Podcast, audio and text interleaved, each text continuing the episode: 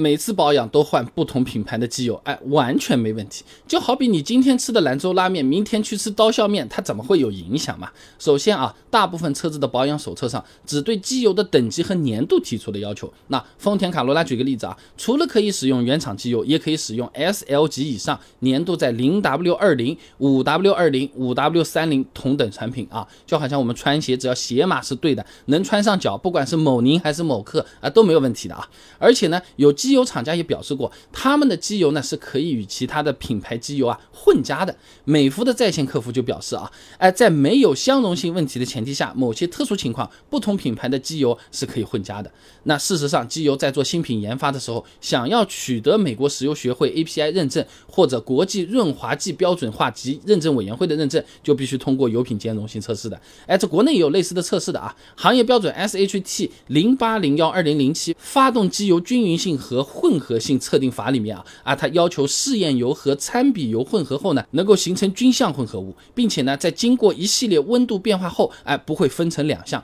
啊。说人话啊，两种机油混合之后必须完全相融，不管提取混合物的哪一个部分，哎，它的成分含量比例都要保持一样。那之所以不同品牌的机油能够相互兼容，主要是因为啊，机油的主要组成部分大家都是差不多的，都是一个基础油一个底子，加上各种添加剂，哎，和我们吃面都是一样的，都是汤和面，你只不过你加了块大排啊，我加了个小排啊，或者说雪碧和芬达你混在一起也能喝啊，味道两说啊。一般来说呢，基础油在发动机油的配方中呢，占了百分之八十到百分之九十，剩下的百分之十到百分之二十呢是各种添加剂啊。价格差不多的机油，一般来说啊，用的基础油啊啊不会天差地别的啊。那不同品牌由于侧重点不一样，那在添加剂的使用上面啊，哎的确会有差别的。总体来说呢，也是四大类。那最基本的性能呢，分为清净剂、分散剂、抗磨剂。抗氧化剂啊，那如果厂家想让这个机油啊清洁能力哎维持的更久一点，那可能会多加一点清净剂啊。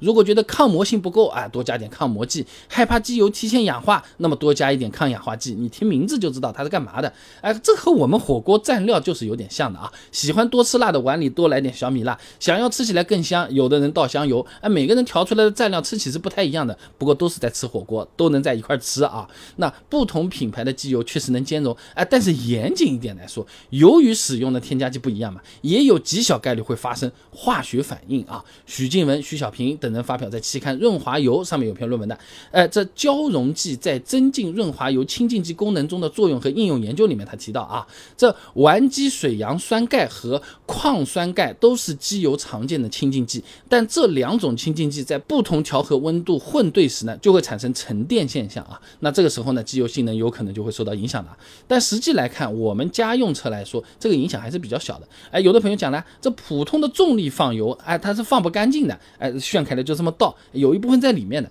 确实是这样，哎，但是发动机里面的旧机油的残油量其实也没有我们想象中那么多，混到新机油里面去啊，比例其实是挺小的啊。嘉实多中国技术中心的技术经理啊，曾经提到过啊，这放旧的机油的时候呢，由于发动机内部的结构比较复杂，哎，大概有两百到三百毫升的旧油啊是没有办法完全放干净的啊。像二点零升排量的四缸发动机呢，一般每次换机油需要四升左右，这个时候新旧油的比例呢，其实就是十五比一，甚至是二十比一了。在这种情况下，旧油对新精油的影响其实是相当有限的，就好像很大一个碗里面留了一点糖水，哎，你往这个大碗里面再加点水，加倒满，尝一口，呃，你基本上是吃不出甜味来了啊。那壳牌润滑油的使用贴士里面也提到过啊，更换不同品牌、不同级别、不同粘度的油品时，通常无需清洗发动机，直接把废油排空就可以了。啊，机油厂家都敢这么说，那肯定是很有把握不会出现不良反应的了。所以说，我们保养的时候，就算换过一个新的机油品牌，其实也没必要过于担心啊。